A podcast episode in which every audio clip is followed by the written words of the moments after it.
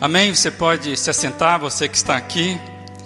Quero saudar você que está aí é, nos acompanhando. Estamos vendo várias pessoas queridas, dando aí o seu boa noite. Você é muito bem-vindo a esta casa, mesmo pela transmissão. E queria que você que estivesse, que está aqui conosco, que nos acompanhasse na leitura de um texto bíblico, você de casa também pode acompanhar pela projeção, Marcos capítulo 14, a partir do verso 12. Hoje é considerado, comemorado, lembrado como o domingo da ressurreição. No calendário da cristandade, o domingo da ressurreição, então, vem aí fechando né, a semana da Páscoa. E eu queria convidar você a ler um texto bastante conhecido, que é o texto que, que fala da inauguração da Páscoa por Jesus, ou a Páscoa cristã, podemos assim dizer. Está aí, versículos 12 em diante do capítulo, capítulo 14 de Marcos. No primeiro dia da festa dos pães sem fermento, quando se costumava sacrificar o cordeiro pascal, os discípulos de Jesus lhe perguntaram: Aonde queres que vamos e te preparemos a refeição da Páscoa? Então ele enviou dois de seus discípulos, dizendo-lhes: Entrem na cidade, e um homem carregando um pote de água virá ao encontro de vocês. Sigam-no e digam ao dono da casa em que ele entrar. O mestre pergunta: Onde é o salão de hóspedes, no qual poderei comer a Páscoa com os meus discípulos? Ele lhes mostrará uma ampla sala no andar superior, mobiliada e pronta. Façam ali os preparativos para nós. Os discípulos se retiraram, entraram na cidade e encontraram tudo como Jesus lhes, lhes tinha dito. E prepararam a Páscoa. Ao anoitecer, Jesus chegou com os doze. Quando estavam comendo, reclinados à mesa, Jesus disse: Digo-lhes que certamente um de vocês me trairá, alguém que está comendo comigo. E eles ficaram tristes, e um por um lhe disseram: Com certeza não sou eu, afirmou Jesus. É um dos doze, alguém que come comigo do mesmo prato. O filho do homem vai, como está escrito a seu respeito, mas ai daquele que trai o filho do homem melhor lhe seria não haver nascido. Enquanto comiam, Jesus tomou o pão, deu graças, partiu e o deu aos seus discípulos, dizendo: Tomem, isto é o meu corpo. Em seguida, tomou o cálice, deu graças, ofereceu aos seus discípulos e todos beberam. E lhes disse: Isto é o meu sangue da aliança, que é derramado em favor de muitos. Eu lhes afirmo que não beberei outra vez do fruto da videira até aquele dia em que beberei o vinho novo no reino de Deus. Depois de terem cantado um hino, saíram para um monte das oliveiras. Que Deus abençoe essa palavra. Só de tê-la lido, espero que você já esteja aí, de fato, com o coração mais próximo ou inchado aí da presença do Senhor Jesus. Não sei se a palavra inchado está bom, mas que você fique cheio da presença do Senhor Jesus. Amados, o que está acontecendo aqui é que a Páscoa nunca mais será a mesma depois do que esse texto está narrando. A, a morte de Jesus, ela vem para o centro da conversa, e aqui está relatado é, que, de fato, a Páscoa judaica deveria apontar para o que Jesus está ensinando aqui. E aqui está a referência de como a cristandade passa então a comemorar a Páscoa desde então. Jesus simplesmente modifica a, a Páscoa judaica.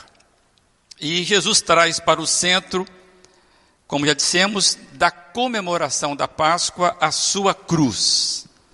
A morte é anunciada com forte poder revelador. Jesus vai dizer da morte dele o seu sacrifício na cruz, que estaria ocorrendo em poucas horas à frente desse encontro. E ele vem então e traz esse assunto para a mesa. Estava ali então montando o que nós passamos a chamar de mesa da comunhão. O F.F. Bruce, um comentarista, ele diz que a primeira ceia apontava adiante para a cruz, ou seja, a cruz estava adiante da primeira ceia. Todas as outras olham para trás para enxergar a cruz. E isso impulsiona olhar para frente a promessa que o Senhor Jesus é, deu naquela noite. Amados, a partir desse gesto, do gesto que Jesus faz de trazer a, a, a centralidade da cruz, isso vai pautar a história de toda a caminhada da igreja. Na verdade, a história da cruz de Cristo torna-se o centro da mensagem, o centro do movimento da igreja. Cristo, então, estabelece um padrão e aí a Páscoa cristã ganhou voz. John Stott, no seu excelente livro A Cruz de Cristo, vai dizer que é, poderia se ter sido escolhido outro símbolo, um, um símbolo que não fosse tão agressivo, um símbolo que não fosse tão vergonhoso. É, mas não, a cristandade nasce com esse símbolo, um símbolo de vergonha, de desprezo que era a cruz. E hoje nós temos a cruz como símbolo do cristianismo, porque Jesus ensinou aos seus discípulos, quando ele traz para o centro da conversa, numa ocasião muito especial, a sua cruz. Por isso que Paulo vai dizer em 1 Coríntios 5:7, Cristo nosso Cordeiro Pascal foi sacrificado. Cristo, nosso Cordeiro Pascal foi sacrificado. Fique com você essa informação. Foi sacrificado. E é na qualidade desse Cordeiro de Deus, né, o Agnus Dei, muitos conhecem essa expressão, o Cordeiro de Deus, é nessa condição que Jesus celebra a Páscoa com seus discípulos. E ele faz isso dando uma outra dimensão, um outro significado. Na verdade, ele resgata e cumpre o propósito que deveria, ou propósito estabelecido na primeira Páscoa, na Páscoa da primeira aliança, aquela feita lá atrás. Amados, eu queria que você imaginasse a cabeça desses doze homens. Quando Jesus está falando do sacrifício dele, do sangue derramado, eles não sabiam exatamente que seria a cruz. Jesus tinha falado isso de várias maneiras, mas eles ainda estavam aprendendo. Para nós hoje isso é mais fácil de entender esse conceito que Jesus estava, sendo estava estabelecendo aqui com o seu grupo. Mas lembre-se, esse grupo tinha uma mentalidade judaica. E na mentalidade judaica, a celebração da Páscoa tinha todo já um ritual bem firme, bem característico. O cerimonial era bem conhecido. Tanto é que os discípulos que chegam para Jesus e falam: Jesus, onde é que o Senhor quer que a gente comemore a Páscoa? Na quarta-feira passada, então aí um desafio para você, nós falamos no, na, no nosso Facebook, no culto de oração, sobre os quatro cálices desse cerimonial. Então era muito forte o que significava Jesus estar quebrando ou modificando quando ele introduz aqui falas diferentes, introduz então conceitos diferentes. É, amados, qualquer celebração que fique sem o que está sendo revelado aqui, fica no meio do caminho. Qualquer Páscoa que se pense que não seja feita conforme está aqui revelado, vai ficar no meio do caminho. Não há razão para nós celebrarmos a Páscoa sem Jesus, sem a sua cruz, sem a sua morte, sem a sua ressurreição e mais, sem a sua promessa. Para nós não há Páscoa sem o Cordeiro de Deus que tira o pecado do mundo, conforme João Batista disse logo quando viu Jesus. E Jerusalém era o local, quando a gente lê esse texto de Marcos, diz que eles foram para a cidade, né? Entraram na cidade. Essa cidade é Jerusalém. Jerusalém era o local da celebração da Páscoa. E é interessante que hoje, nos dias atuais, muita gente vai a Jerusalém para fazer o caminho que fora percorrido por Jesus no dia da sua crucificação. Muita gente faz isso. Existe lá uma, um caminho, inclusive com o nome de Via Dolorosa. E muitos então querem conhecer a Via Dolorosa e percorrem aqui aquele caminho que Jesus teria feito e, e a gente percebe que quando os evangelhos tratam desse sacrifício de Jesus, eu, mais uma vez eu estou trazendo a palavra sacrifício. Paulo falou: o nosso cordeiro pascal foi sacrificado.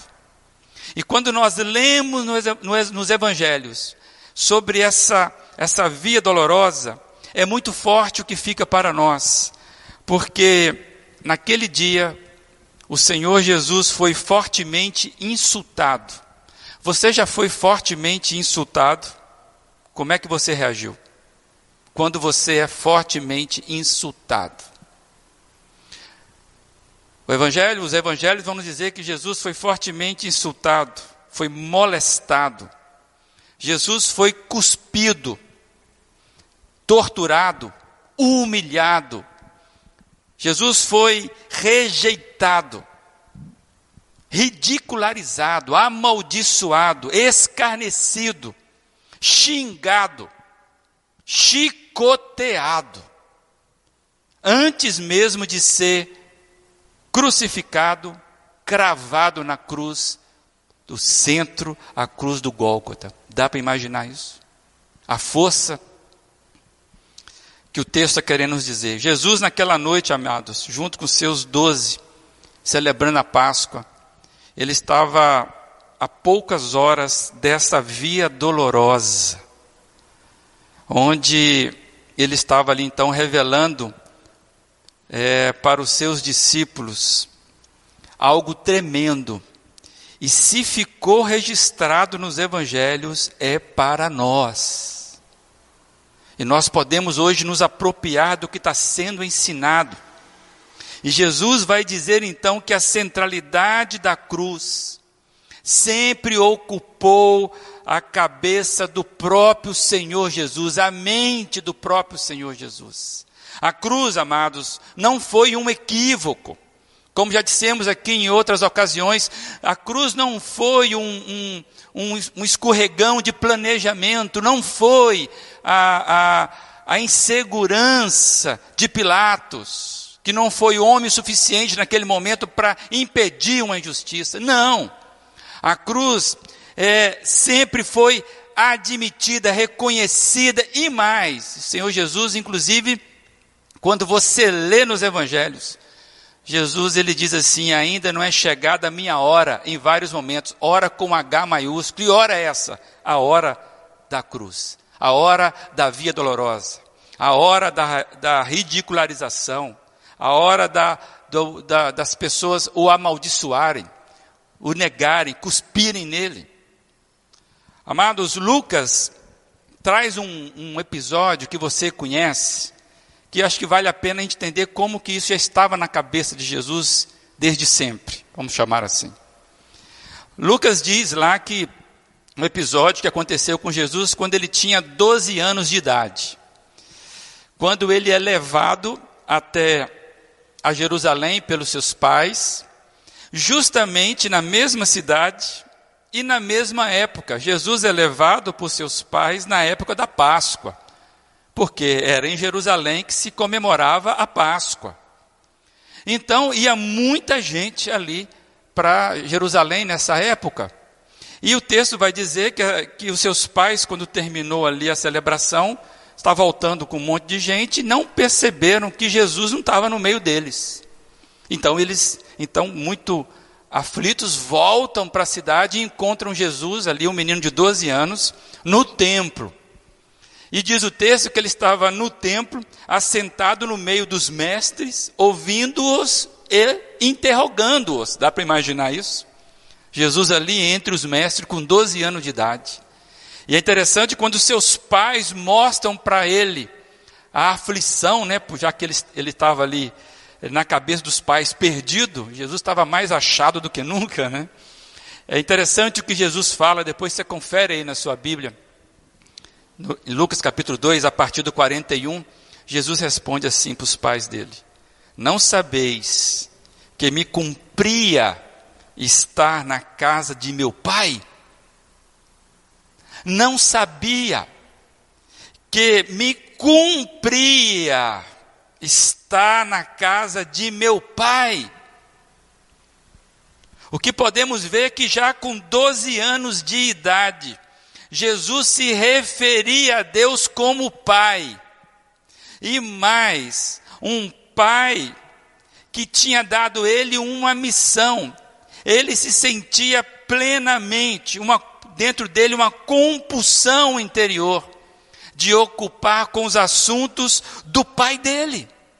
Amados, ele sabia que possuía uma missão como diz o John Stott, seu pai o tinha enviado ao mundo com um propósito. E ele estava ali, sabendo que tinha uma missão a fazer. Ele sabia que tinha propósitos. Ele sabia que tinha um caminho a percorrer. Que caminho é esse? A via dolorosa. Se fecha na via dolorosa. Ali estava Jesus com 12 anos de idade Aonde? Em Jerusalém. Quando? Na Páscoa, na cidade da Páscoa, na cidade que matava os profetas, na cidade onde a cruz seria erigida e ele seria esmagado, e aí cumprindo a profecia do homem de dores. Amados, a centralidade da cruz sempre ocupou a mente de Jesus. E isso por nós. Glória a Deus. Nós acabamos de cantar que a cruz, ela nos atrai. Ela nos atrai porque Jesus fez na cruz. Não simplesmente um, um evento que aconteceu numa causalidade de um tribunal falso, farto de erros. Jesus é o Cordeiro Pascal que foi sacrificado. E quando nós voltamos os olhos para o que Jesus está ensinando na Páscoa aqui, com seus discípulos, a gente vai ver que naquele dia, naquele cenáculo, naquele, naquele, naquela, naquele salão, Jesus vai esclarecer que a centralidade disso tudo estava na fala dos profetas e também no que foi dado. Eu quero destacar dois versos. Versos 21, Jesus fala assim: "O filho do homem vai vai o quê? Vai ser traído e morto, como está escrito a seu respeito." Como está escrito ao seu respeito. Jesus está se reportando às profecias. E ele diz mais lá no versículo 24: Este é o meu sangue da aliança que é derramado em favor de muitos. Talvez na sua versão esteja aí da nova aliança, porque alguns manuscritos, manuscritos diz isso. E é verdade, a nova aliança. E Jesus então, com essas duas informações, ele vai nos dizer o seguinte, ou está deixando mais claro para nós. A Bíblia, desde o Gênesis, desde o início dela, ela relata que nós temos um Deus de aliança, ou de alianças. A aliança de Deus sempre em favor do povo. O texto sagrado vai dizer mesmo que Deus ele vem estabelecendo alianças com o seu povo.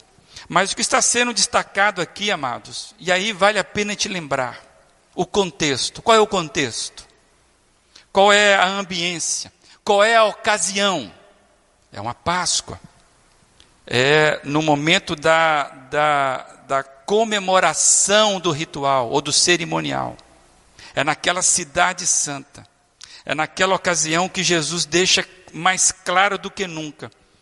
E ele remete aqui um ensinamento profundo para nós. Que a morte sacrificial de animais era o que marcava as alianças do passado, era o que era estabelecido, que ratificava a aliança que Deus fazia com o povo. Seja aliança mosaica, aliança abraâmica, quando você vai lendo isso no Gênesis, no Êxodo, por exemplo, você vai vendo que é, havia ali uma morte de algum animal para ratificar, para estabelecer como marca a aliança que estava sendo feita. Nós já conhecemos isso. E vamos lembrar, a própria, é, o próprio cordeiro da primeira Páscoa, aquela de Êxodo 12, onde nasceu a cerimônia da Páscoa. Lembram? É, é, das dez pragas. Quando o povo então vai ser liberto ali do Egito, nasce então a Páscoa. O que é a Páscoa? É esse passar por cima. Quando então os, os, o povo de Israel é ensinado a sacrificar um animal, um cordeiro, e com o sangue derramado daquele sacrifício, passar nos umbrais da porta, para que naquele dia eles fossem livrados do anjo da morte. Lembram dessa história? Então, o que Jesus está lembrando para todos nós é que havia um sacrifício constante em cada aliança em favor alguém dava vida em favor de outros. E aí está ali o conceito do sacrifício substituto. É, naquele dia do, do Êxodo, da primeira Páscoa, o cordeiro substituiu com o seu sangue a morte dos primogênitos. Então, é o conceito que vai ser estabelecido em Israel e isso vai ficar marcado em vários locais. É o sangue que faz propiciação pela vida, conforme Levítico 17, 11, e isso vai ser ratificado, inclusive em Hebreus, lá no Novo Testamento. Amados, é o sangue derramado que faz propiciação pela vida. E Jesus, então, ele está revelando que tudo isso apontava para ele. Jesus estava revelando que tudo isso era uma preparação conceitual, inclusive, para que fosse entendido o que ele estaria fazendo a poucos, poucas horas à frente. Amados, Jesus estava dizendo: Eu sou a morte, vamos chamar assim, sacrificial para a qual todos esses rituais apontavam. Ele estava prestes a morrer e ele estava dizendo que ele, com a morte dele, ele ratificaria, tornaria válida o que? A nova aliança. Amado, sua vida seria entregue, doada, repartida, como ele mesmo fez com o gesto do pão. A palavra que Jesus usa aqui, a palavra grega está registrada no texto, é traduzida como aliança, é diatec.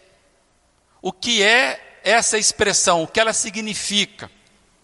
Significa alguém que faz um acordo, mas alguém que faz um acordo ele mesmo para as outras pessoas.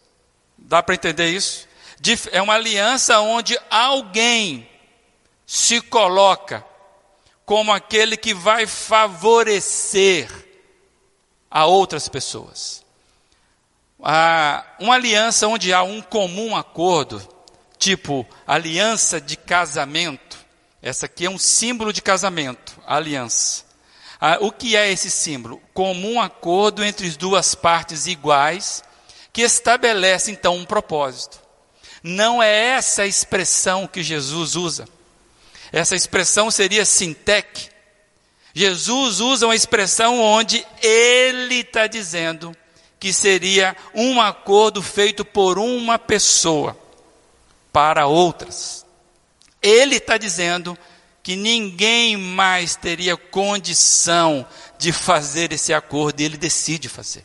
Por isso, amados, que é uma morte sacrificial em favor para vocês. Jesus está retratando com profundidade aqui o que os, os, os profetas já diziam da nova aliança. Mas eu quero retratar aqui com os irmãos um texto. Eu vou ler um texto e vale a pena você conferir com calma depois. Isaías 53. Eu vou ler alguns textos. Vai ser projetados, é, a gente vai ler vários versículos desse capítulo. E olha, interessante, vai observando as expressões. Você que vai acompanhar na Bíblia vai perceber que eu vou pular alguns versos, para não ficar cansativo nesse momento. Mas eu quero destacar. Diz assim Isaías 53. Isaías 53, amados, pra, só para situar, ele foi escrito em torno de 600 anos antes de Cristo. Dá para imaginar 600 anos? O Brasil não tem 600 anos. Você muito menos. Você não vai viver pouco mais que 10% disso, ou muito mais que 10% disso, vamos dizer assim. Mas o profeta Isaías, ele está relatando um episódio. Olha que interessante da forma que ele coloca. Foi desprezado e rejeitado pelos homens, um homem de dores e experimentado no sofrimento. Como alguém de quem os homens escondem o rosto, foi desprezado e nós não tínhamos em estima. Ele foi transpassado por causa das nossas transgressões, foi esmagado por causa das nossas iniquidades. O castigo que nos trouxe a paz estava sobre ele, e pelas suas feridas fomos curados. O Senhor fez cair sobre ele a iniquidade de todos nós. Ele foi oprimido e afligido, e contudo não abriu a sua boca. Como um cordeiro foi levado para o matadouro, e como uma ovelha que diante de seus tosquiadores fica calada, ele não abriu a sua boca. Com julgamento opressivo ele foi levado. Contudo, foi da vontade do Senhor esmagá-lo e fazê-lo sofrer. E embora o Senhor tenha feito da vida dele o que? Uma oferta pela culpa. Depois do sofrimento de sua alma, ele verá a luz e ficará satisfeito. Olha a ressurreição entrando. Justificará muitos e levará a iniquidade deles, pois ele levou o pecado de muitos pelos transgressores intercedeu. Amados, não parece alguém que estava ali naquele dia na via dolorosa, fazendo o relato do que estava acontecendo? É incrível isso. Por isso que Jesus fala o que foi escrito a meu respeito. Então, quando nós lemos, isto é o meu sangue da aliança, que é derramado em favor. Estamos sendo informados que o sangue de Jesus não significa apenas uma vida morta, uma vida que foi derramada, mas uma vida que foi derramada na morte sacrificial. Lembra de Paulo? Jesus é o Cordeiro Pascual sacrificado. Jesus, amados, não morreu para ser exemplo de coisa nenhuma. Muita gente acredita assim. Jesus não morreu para ser exemplo. Tem gente que diz que Jesus morreu para ser Marte da paz. Não é verdade. Como é que Jesus pode ser Marte daquilo que ele é mesmo, que ele é a paz? Então Jesus não morreu para ensinar é, sobre um, alguém coitado que foi flagelado por um, um julgamento corrupto. Nós sabemos que o julgamento de Jesus foi uma farsa, mas Jesus não é um coitado. Não veio para dar exemplo, Jesus morreu para estabelecer a nova aliança com seu sangue que nos traz vida, que nos livra das amarras do pecado e do ritualismo de uma religião vazia. O que Jesus faz é algo tremendo. Por isso que ele está ressignificando a Páscoa. Nunca mais a Páscoa foi a mesma depois que Jesus trouxe para a mesa a centralidade da cruz, a centralidade do sacrifício dele. E aí, se você quer ter mais curiosidade, quando você vai em Jeremias, um dos profetas é, bem fortes do, do, do povo de Israel, Jeremias 31 fala que Deus faria uma nova aliança com seu povo. E essa nova aliança então estava sendo cumprida aqui, diz Jesus na sua cruz. O seu sangue seria o agente ratificador da nova aliança. Como diz lá em Jeremias, Êxodo 24, depois você confere. Havia uma expectativa de que um dia a nova aliança estaria sendo estabelecida. E Jesus está dizendo: chegou o momento. Jesus amplia a bênção da Páscoa judaica. Jesus ele traz sobre si a responsabilidade da ressignificação do cerimonial. E mais, aqui que eu quero caminhar então agora para o fechamento e para o domingo da ressurreição. Jesus ele personifica a promessa que tem peso escatológico. Jesus deixa uma promessa aqui que aponta para a transhistória. Ele não fica só preso ao passado, na voz dos profetas mas ele traz uma ressignificação que vai para a transhistória. É uma ressignificação escatológica. O verso 25 ele diz assim, quando ele está terminando o cerimonial: Eu lhes afirmo que não beberei outra vez do fruto da videira, até aquele dia em que beberei o vinho novo no reino de Deus. Amado, isso aqui é uma profecia. Isso aqui é uma promessa. A palavra final de Jesus é uma promessa que aponta para um final glorioso. Ele está dizendo o seguinte: olha, eu não vou beber mais desse, dessa forma.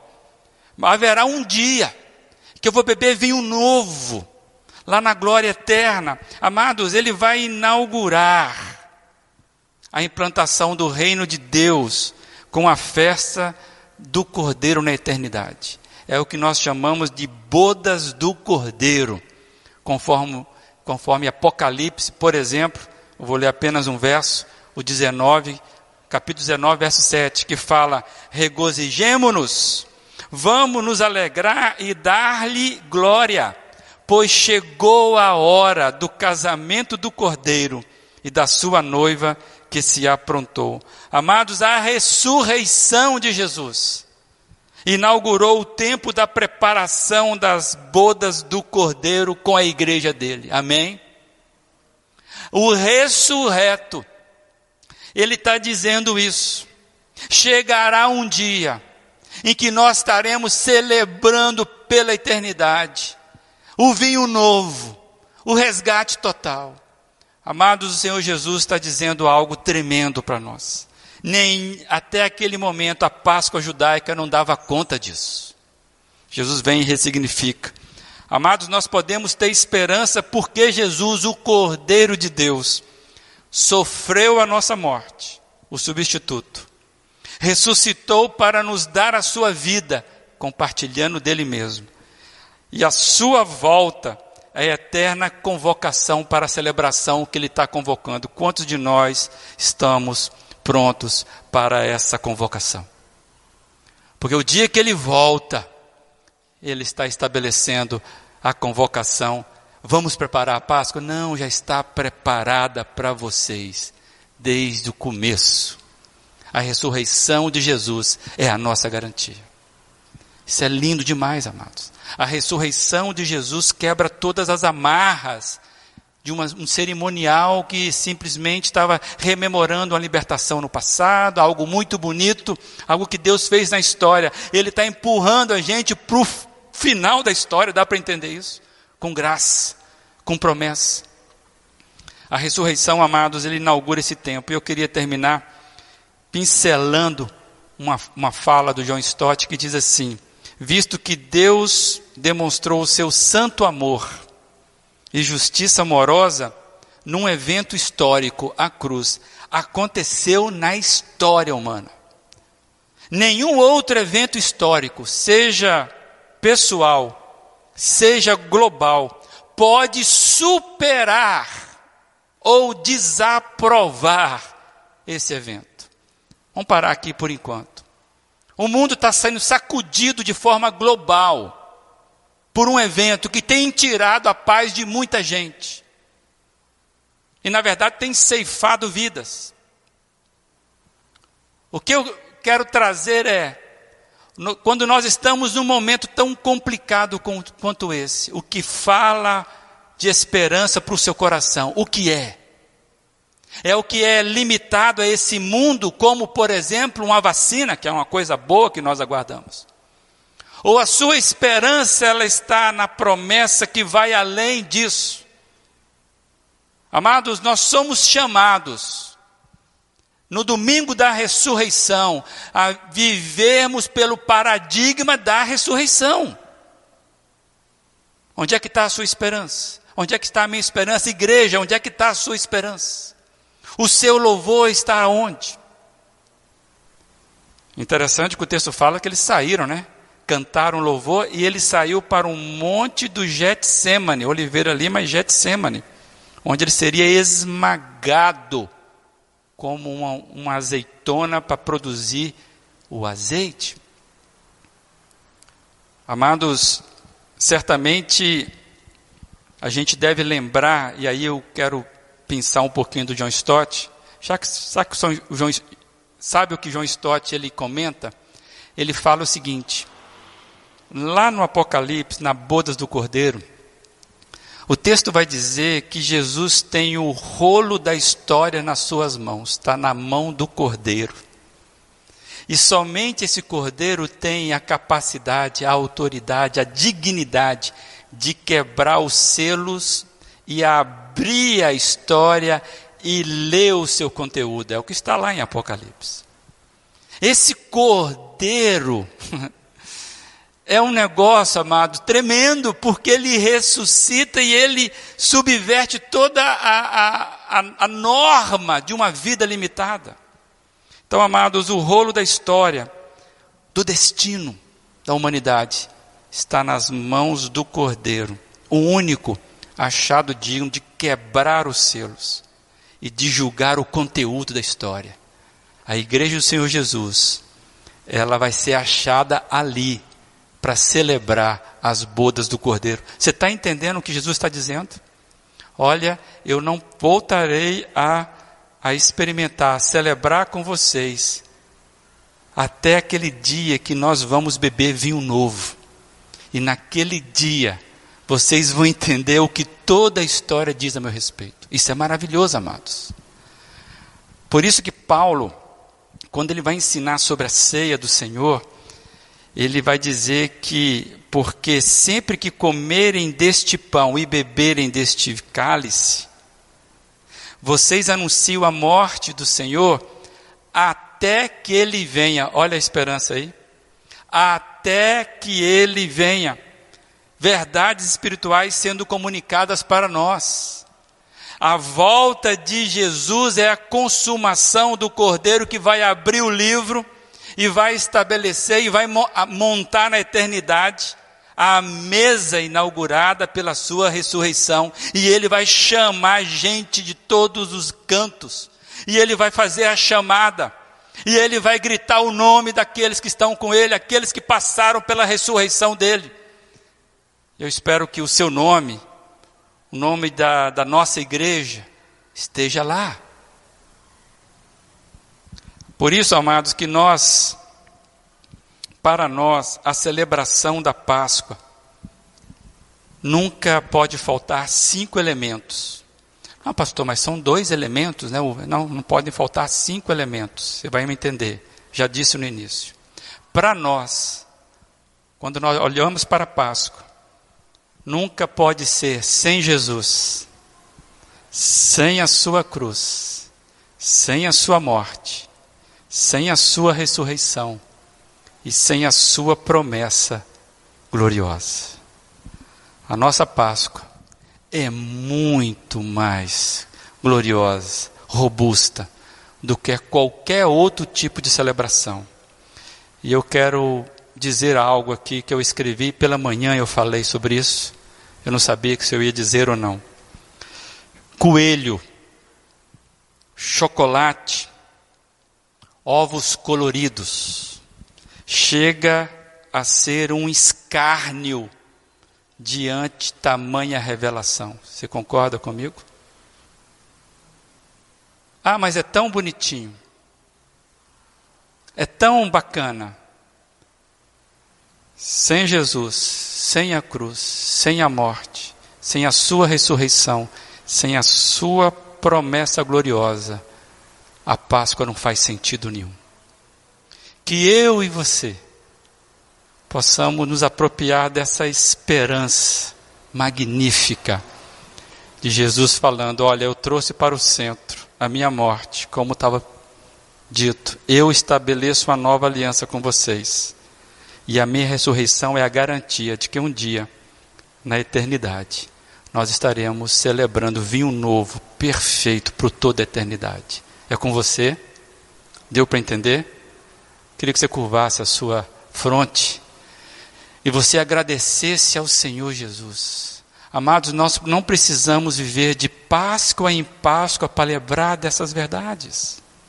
A Páscoa do crente, a Páscoa do cristão, não faz sentido nenhum ficar preso a um ritual anual, de um domingo só da ressurreição para o ano. Misericórdia! Nós precisamos viver o ressurreto todo dia. O cordeiro pascal, ele é sacrificado todo dia e ressuscitado todo dia. Simbolicamente falando. Que você possa orar e agora, como que você tem se apropriado dessa grande verdade? O que é a Páscoa para você?